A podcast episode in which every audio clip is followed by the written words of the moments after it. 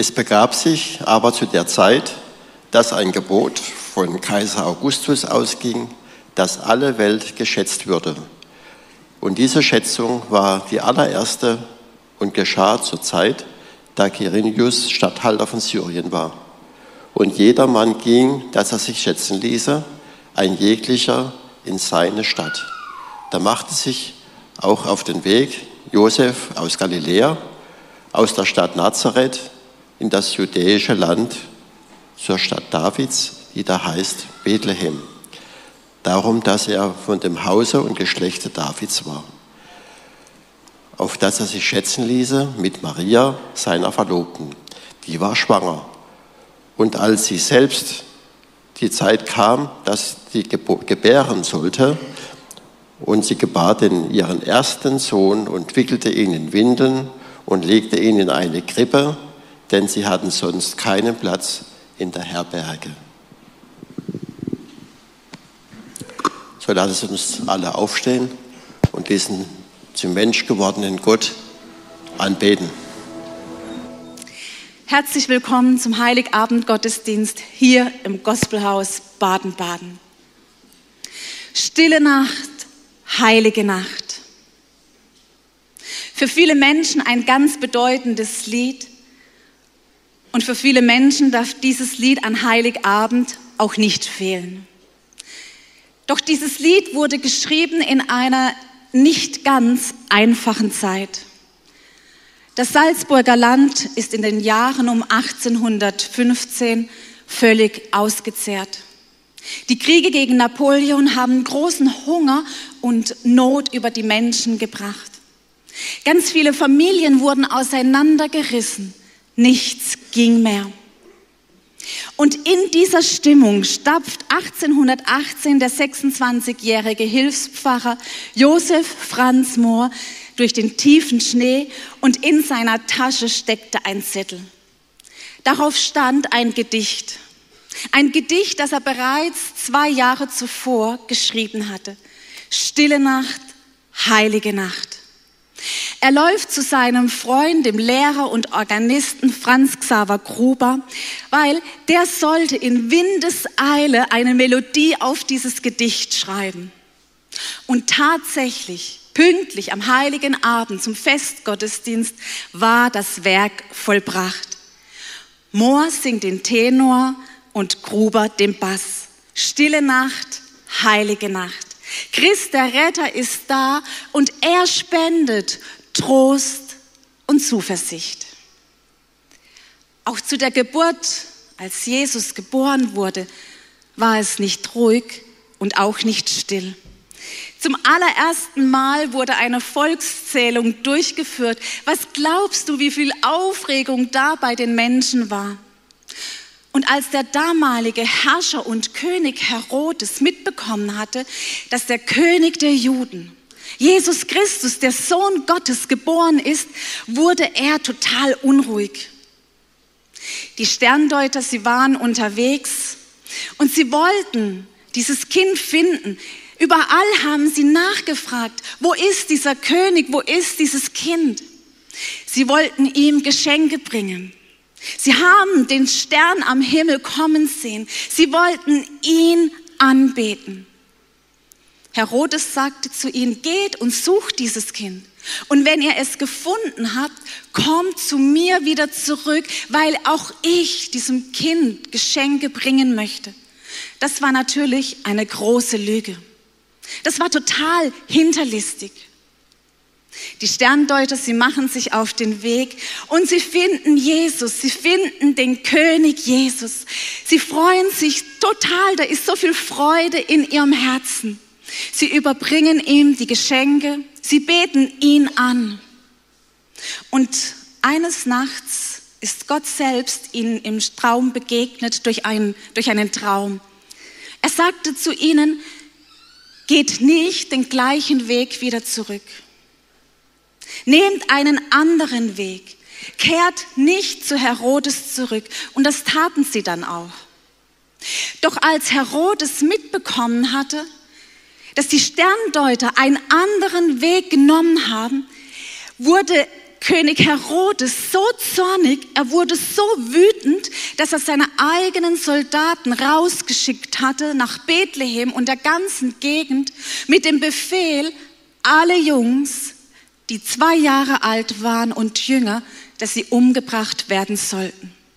Was für ein grausamer Mord. Was für ein grausamer Mord. Josef und Maria, sie hielten sich mit Jesus in einem Versteck auf und erst als Herodes gestorben ist und auch seine so engsten Soldaten gingen sie wieder zurück. Also still und ruhig war es damals nicht. Und auch in der heutigen Zeit ist es nicht still und auch nicht ruhig. Wenn wir zurückschauen auf das vergangene Jahr, auf das Jahr 2022, dann kann das ein oder andere uns ganz großen Kummer bereiten. Ja, und manches macht uns sogar richtig Angst. Da ist Streit, Gereiztheit, Entfremdung im Familien, aber auch im Freundeskreis. Der Verlust eines geliebten Menschen, Krankheit, Not. Ja, und bei dem einen oder anderen, da hat sich Zorn, Härte im Herzen festgesetzt. Und doch weiß ich, und doch weiß ich, da gibt es einen, der über allem steht. Das ist der allmächtige Gott, der durch seinen Sohn Jesus Christus Mensch wurde. In Jesaja 9, die Verse 5 und 6 heißt es, denn uns wurde ein Kind geboren, uns wurde ein Sohn geschenkt. Auf seinen Schultern ruht die Herrschaft.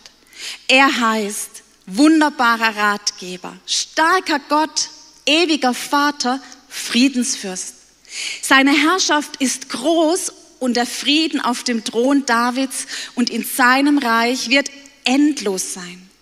Er festigt und stützt es für alle Zeiten durch Recht und Gerechtigkeit. Dafür. Dafür wird sich der Herr, der Allmächtige, nachhaltig einsetzen. Dafür wird sich der Herr, der Allmächtige, nachhaltig einsetzen. Nachhaltig, ein Wort, das an Bedeutung in den letzten Jahren zugenommen hat. Gott der Vater, er ist der Allmächtige. Er ist größer als alles andere. Er ist omnipräsent. Er ist allgegenwärtig und er möchte uns begegnen. Und wenn ich meinen Blick auf ihn richte, dann komme ich aus dem Staunen gar nicht mehr raus. Und so viel Dankbarkeit kommt in meinem Herzen hoch. Heute, heute feiern wir die Geburt von Jesus Christus. Er allein ist heute der Mittelpunkt. Heute feiern wir ihn. Die Party gebührt ihm ganz alleine. Was auch immer los war im vergangenen Jahr, das, was dich ärgerlich gestimmt hat, das, was dich traurig gemacht hat, das, was dich viel Kraft gekostet hat, er allein, er ist der Wundenheiler. Und er möchte in unser Leben hineinkommen und die Wunden heilen. Er gibt den Müden wieder neue Kraft. Er allein, er ist die Hoffnung. Er allein ist die Zuversicht. Und ja, ich weiß, die Vergangenheit kann den ein oder anderen Schmerz in uns hervorrufen. Und da, wo etwas schmerzt, da ist es oft auch dunkel. Aber Licht, Licht kann die Dunkelheit durchdringen, nicht auslöschen nicht vergessen. Aber Licht bringt Hoffnung. Und Jesus Christus, er ist das Licht der Welt. Er ganz allein. Wenn ich sehe, wie Menschen sich wieder versöhnen, sich in die Arme nehmen, wenn Menschen füreinander da sind, wenn Menschen sich für Frieden einsetzen, wenn ich sehe, dass Menschen nicht die Zeit im Fokus haben, sondern den Mensch, genau das lässt mich staunen. Da kommt so viel Dankbarkeit in mir hoch. Wenn ich die Welt betrachte, wenn ich die Welt betrachte, die er geschaffen hat durch sein Allmachtswort, Genau dann jauchzt mein Herz ihm zu. Genau dann jauchzt mein Herz ihm zu. Heute feiern wir die Geburt von Jesus Christus. Und ich kann nur sagen an dieser Stelle, danke Gott, es ist Weihnachten. So, meine liebe Enkele, jetzt möchte ich euch mal zwei Geschichten erzählen. Eine gute und eine sehr gute. Aber vorher kriegt jetzt erstmal jeder noch von euch Keks. Die habe ich aus der Küche geklaut. Aber pst. Verteil mal. Verteil du mal.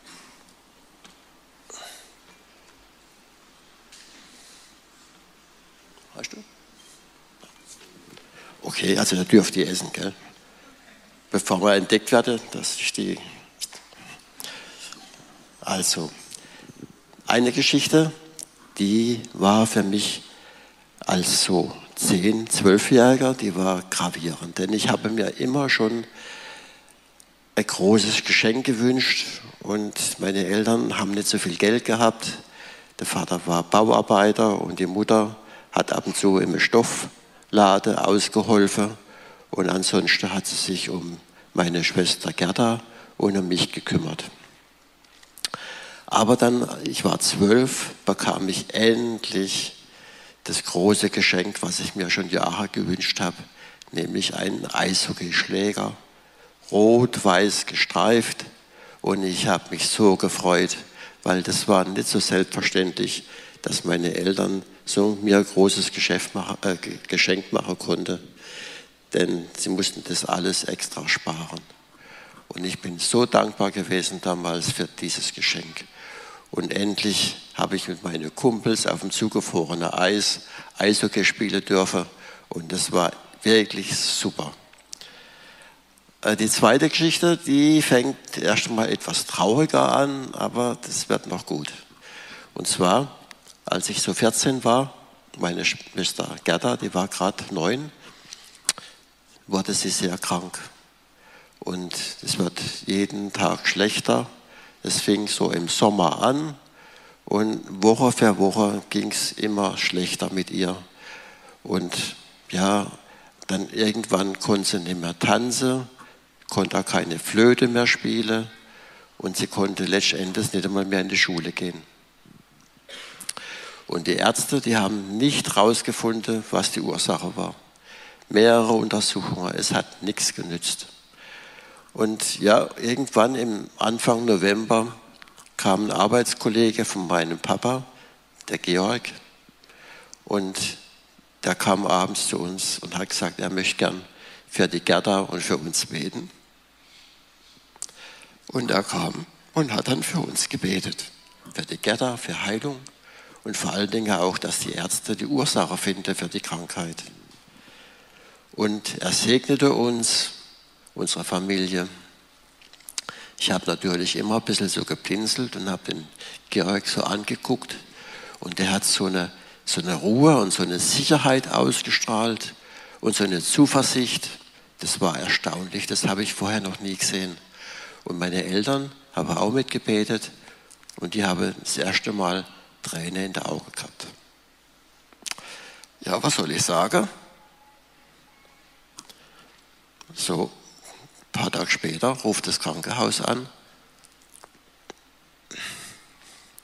und sagte, Gerda soll noch einmal kommen zur Untersuchung.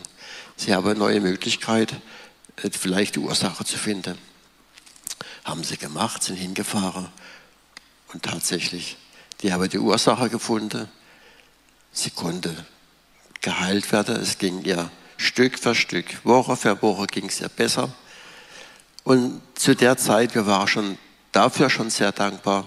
Wir sind jeden Sonntag mit dem Georg zum Gottesdienst und jeden Adventssonntag und an einem Sonntag hat der Pastor gepredigt. Also ähm, von Johannes 1, Vers 12. Wenn jemand Jesus in sein Herz aufnimmt, dann gibt er die Macht, ein Gottes Kind zu sein. Und das hat mich sofort ergriffen. Ich wollte Gottes Kind sein. Ich wollte diesen Jesus in meinem Herz haben. Und dann nicht nur ich, sondern auch meine Eltern und Gerda haben beide, die Eltern und Gerda, auch noch Jesus ins Herz aufgenommen. Und es war so schön und das Gefühl, bei Jesus zu sein. Ja, und dann kam Weihnachten. Und was glaubt ihr? Ich habe mich noch nie so gefreut auf das Flötespiel von der Gerda. War ganz egal, wie sie gespielt hat. Aber es war einfach schön. Und seit der Zeit ist Jesus bei uns, in unserer Familie, in unserem Haus. Und wenn ihr das auch wollt, irgendwann lasst Jesus in euer Herz. Und jetzt?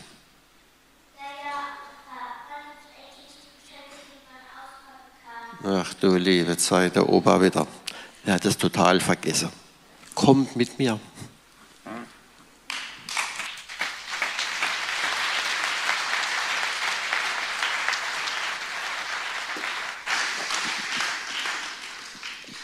Laut einer Umfrage besteht ein gelungener Heiligabend-Gottesdienst aus drei Bestandteilen.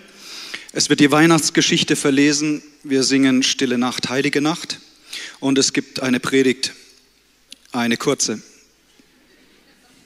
Wir haben uns überlegt, wie könnten wir dem, dem Ding ein Upgrade im Gospelhaus verpassen. Haben wir gedacht, na, machen wir zwei Predigten draus. Und äh, du brauchst keinen Schreck kriegen und alle Kinder Entwarnung. Ich werde ganz, ganz kurz sein und mit euch eigentlich nur einen einzigen Gedanken teilen, der hat es aber echt in sich. Was denkst du, macht den Unterschied aus zwischen Menschen, die ein sehr erfülltes Leben führen, und damit meine ich Menschen, die in gesunden Beziehungen sich befinden, Freundschaften leben, deren Ehe und Familie funktioniert, Leute, die mit ihren Finanzen klarkommen und dabei auch noch großzügig sein können mit den Menschen in ihrem Umfeld, Menschen, die einfach glücklich sind in ihrer Berufung und im Dienst auch für andere Leute. Was denkst du ist der Unterschied zwischen diesen Menschen und dem Rest der Welt? Also Leuten, die ständig in Schwierigkeiten stecken. Vielleicht würden sie auch gern großzügig sein, in gesunden Freundschaften und Beziehungen leben, aber es gelingt einfach nicht. Was denkst du macht den Unterschied aus zwischen Menschen, die ein erfülltes Leben führen und Leuten, die ständig in Schwierigkeiten stecken. Was macht also den Unterschied zwischen erfüllten Leuten und dem Rest der Welt? Ich möchte sagen, äh, was es nicht ausmacht. Und es ist nicht, was viele Leute vielleicht über ein erfülltes Leben denken. Denn den Unterschied macht nicht aus, ob jemand sehr intelligent ist, wobei äh, klug sein schadet nicht. Es sind auch nicht deine Talente oder die Gaben, die du mit auf dem Weg ins Leben bekommen hast. Auch nicht dein sehr gutes Aussehen, besonders dann Heiligabend. Den Unterschied macht auch nicht dein gefülltes Bankkonto aus. Und sicher werdet ihr mir recht geben, wir alle kennen Menschen, die sind begabt und kriegen das Leben trotzdem nicht auf die Reihe, sind gut aussehend und die Ehe zerbricht, sind klug, aber verzweifeln am Leben, sind reich mit einem Bankkonto, das gefüllt ist, aber arm in Beziehungen und Freundschaften. Also was macht der Unterschied aus zwischen einem erfüllten Leben und dem Rest der Welt? Ich möchte mit euch eine Gruppe von Leuten anschauen, von denen man wirklich sagen kann, sie haben ein erfülltes Leben geführt. Und wir gehen dazu in die Weihnachtsgeschichte und nur ein einziger Vers, den ich mit euch anschauen will, aus dem Lukas-Evangelium, zweites Kapitel, Vers 20. Schließlich kehrten die Hirten zu ihren Herden zurück. Sie lobten Gott und dankten ihm für das, was sie gehört und gesehen hatten. Es war alles so gewesen, wie der Engel es ihnen gesagt hatte. Den entscheidenden Unterschied im Leben der dich in ein erfülltes Leben bringt, lautet Dankbarkeit. Die Hirten hatten keinen Hochschulabschluss. Keiner aus der Truppe nahm an Germany's Next Topmodel teil. Auch kein Vermögen auf ihrem Bankkonto war zu finden. Nein, es waren einfache, arme Leute und dennoch unglaublich reich und erfüllt mit einem Leben, weil sie etwas verstanden haben, dass Dankbarkeit den Unterschied ausmacht.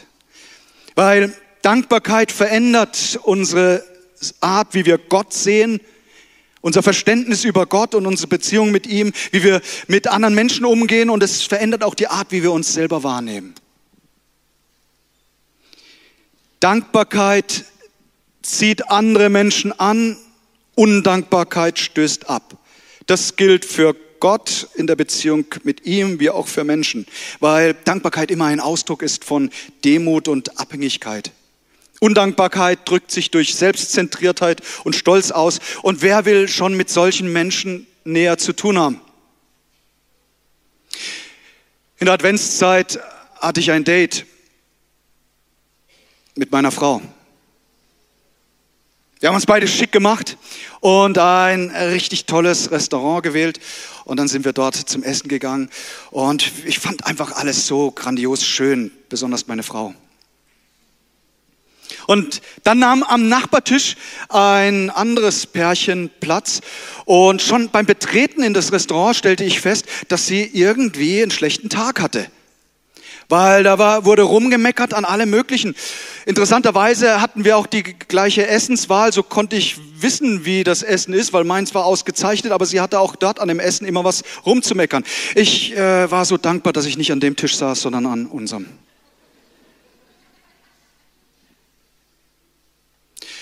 Nicole sagte dann, naja, vielleicht steht der Mann auf sowas. War nicht ernst gemeint, weil niemand steht auf, auf, auf so unzufriedene Leute, die an allem rummeckern und, und, und so weiter. Weißt du, Dankbarkeit zieht an, Undankbarkeit stößt ab. Und es gibt, ey, es gibt so viele Dinge im Leben, für die wir dankbar sein können. Ich habe euch vor einigen Sonntag erzählt, dass ich unachtsamerweise, dummerweise zu schnell gefahren und dabei auch noch erwischt wurde. Es hat schön geblitzt. Jetzt danke ich euch für eure Aufmerksamkeit und ihr habt ja immer wieder mal nachgefragt, ob es schon ein Ergebnis gibt, weil ich hatte mitgeteilt, dass ich nicht so genau weiß, wohin das führt und wo das endet. Auch heute wurde ich gefragt, das ist ganz lieb, und tatsächlich gab es Post. Pünktlich zu Weihnachten. Lag da so ein grauer Brief bei uns im Briefkasten. Ja, dann habe ich da drauf geschaut und ihr Lieben, manchmal ist ein einziger kmh, der den Unterschied macht zwischen Laufen und weiterhin Autofahren. Gott sei Dank bin ich diesen einen Kilometer unter der Grenze geblieben. Ach, vor einem Gottesdienst gab es Applaus dafür, aber ihr habt schon recht. Für zu schnell fahren, für zu schnell fahren soll es ja eigentlich auch keinen Applaus geben. Da habt ihr, habt ihr schon recht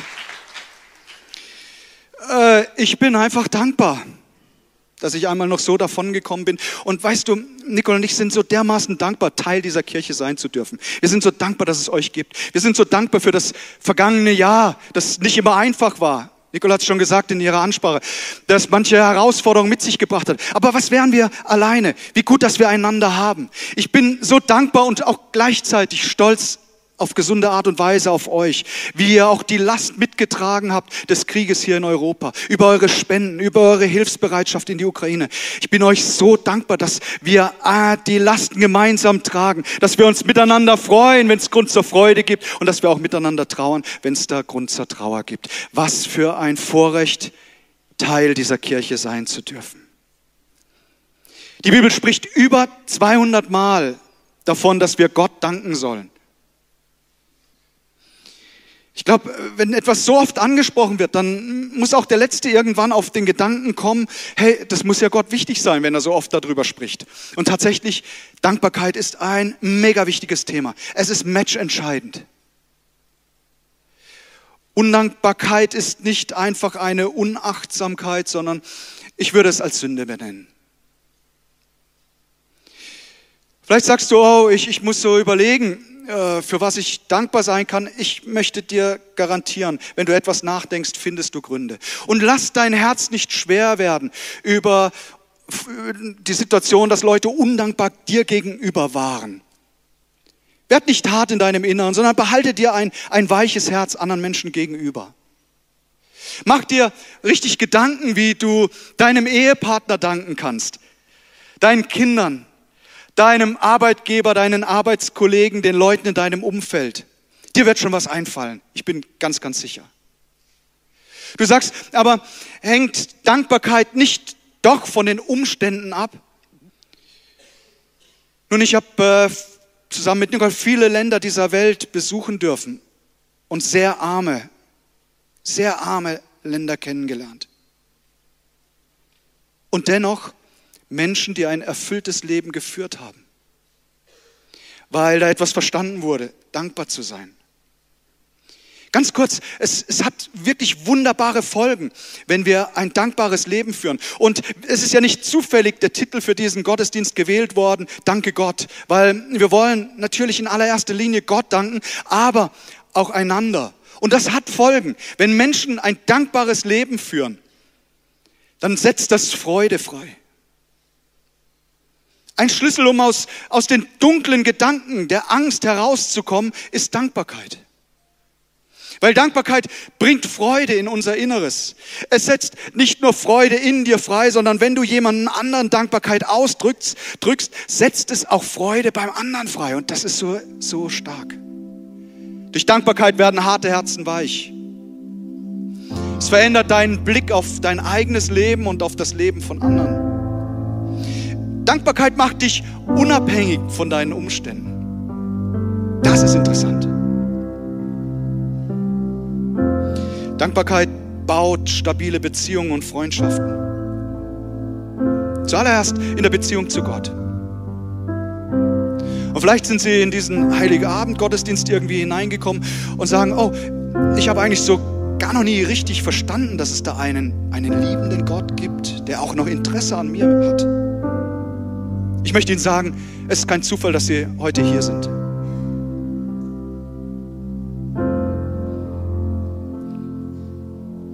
Dankbarkeit setzt Glauben frei. Schau, ich habe eine gute Tradition, eine gute Gewohnheit. Ich bete vor jedem Essen. Und ich danke Gott dafür. Und obwohl ich noch keinen Bissen probiert habe, danke ich ihm schon für das gute Essen. Es ist Ausdruck meines Glaubens. Überleg einmal, wofür du Gott und Menschen danken kannst. Dankbar sein für das Leben, das er uns geschenkt hat. Für ein Dach über dem Kopf, für die Menschen in unserem Umfeld, den Ehepartner, die Kinder, Freunde, die Kirchengemeinde, der wir sein dürfen, die Kleingruppe, die uns durchs Jahr hindurch begleitet,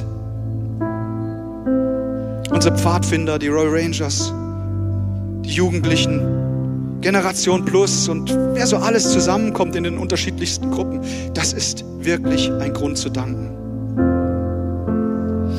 Heute machen wir uns Geschenke und manchmal wird das angeprangert, es geht nur um, um, Konsum und so weiter. Ich möchte da mal ein bisschen den Druck rausnehmen und möchte sagen, es ist eigentlich ganz schön, wenn man seinem Dank, seiner Dankbarkeit Ausdruck bringt, indem wir Menschen, die wir lieben, die uns nahestehen, denen wir auch etwas zu verdanken haben, wenn wir ihnen das ausdrücken durch ein Geschenk. Da ist überhaupt nichts Schlimmes dran. Und ich glaube, ich muss gar nicht äh, erwähnen, dass das nicht der Fokus ist an Weihnachten. Natürlich ist der Hauptpunkt, Gott wurde Mensch. Er kam in diese Welt. Aber Jesus, er blieb ja nicht in der, in der Krippe, sondern er nahm die Sünde und Schuld auf sich, alles, was wir verbrochen haben, verbockt haben. Er nahm es auf sich und starb dort am Kreuz von Golgatha. Aber er blieb nicht im Tod, sondern er hat den Tod besiegt. Er ist auferstanden. Und jetzt, hey, wir beten kein Kind in der Krippe an, sondern einen allmächtigen Gott, einen Jesus, der jetzt zur Rechten des Vaters im Himmel sitzt.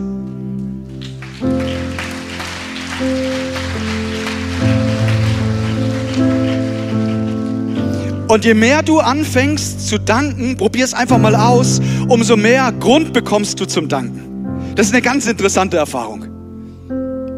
Du dankst und du, es weckt etwas in dir und du sagst, oh, ich möchte gar nicht mehr aufhören, weiter zu danken. Ich möchte dich einladen, überleg dir einmal die Gründe im vergangenen Jahr, für die du Gott danken willst.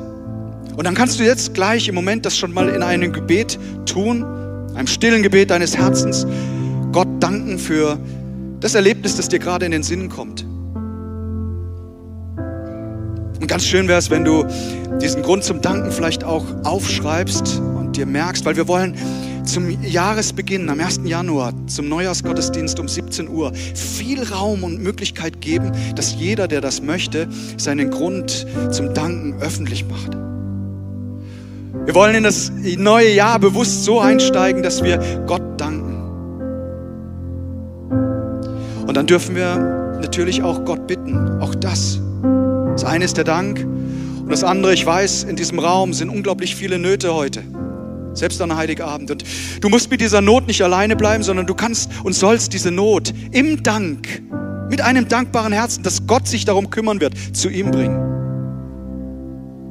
Und das wollen wir jetzt mal tun, indem wir unsere Augen schließen. Und es ist ein ganz privater Moment zwischen dir und dem allmächtigen Gott.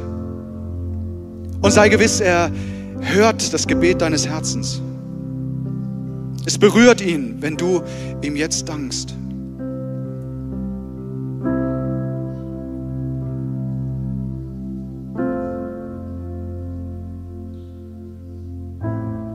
Und während die vielen Hunderte von Dankesgebeten emporsteigen zum Thron Gottes, will ich auch, während alle Augen geschlossen sind, Gelegenheit geben, wenn Sie hier sind und sagen, ich habe eine Bitte, die ich an Gott richten will. Und diese Bitte heißt, Gott, nimm du mein Leben in deine Hand. Ich will in Beziehung mit dir leben. Wo immer heute Nachmittag jemand ist, der sagt, ich möchte Gott erleben. Wenn Sie hier sind, sagen, ich habe ich hab gar nicht gewusst von diesem liebenden Gott, aber jetzt irgendwie habe ich verstanden und ich möchte das ausprobieren, dann lade ich Sie ein, eine Entscheidung zu treffen und diese sichtbar zu machen, indem Sie einfach Ihre Hand ausstrecken, sodass ich das sehen kann. Weil ich möchte für jeden beten, den das betrifft an diesem Nachmittag. Wo immer Menschen sind, die sagen, Markus, bitte bete für mich. Ich möchte heute Gott einladen als meinen Freund in mein Leben hinein. Dann lade ich Sie ein, gerade jetzt Ihre Hand den Himmel entgegenzustrecken. Wo auch immer Menschen sind, auch oben auf der Galerie. Vielen Dank. Auch im Raum, ganz hinten. Wo immer Menschen sind, Dankeschön, hier vorne Mittelbereich. Vielen, vielen Dank. Und kommt jetzt, lasst uns aufstehen, weil Gott hat all die Hände gesehen, überall. Und wenn du das möchtest, dann betet doch ein lautes Gebet zusammen mit mir. Und lass dieses heilige Abend zu einem ganz besonderen Heiligabend deines Lebens werden. Indem wir sagen, Herr Jesus Christus, komme du in mein Leben und vergib du mir alle meine Schuld. Danke dir von Herzen für deine Liebe zu mir. Ich möchte ein dankbares Leben führen. Danke, dass du mir dabei hilfst. In Jesu Namen.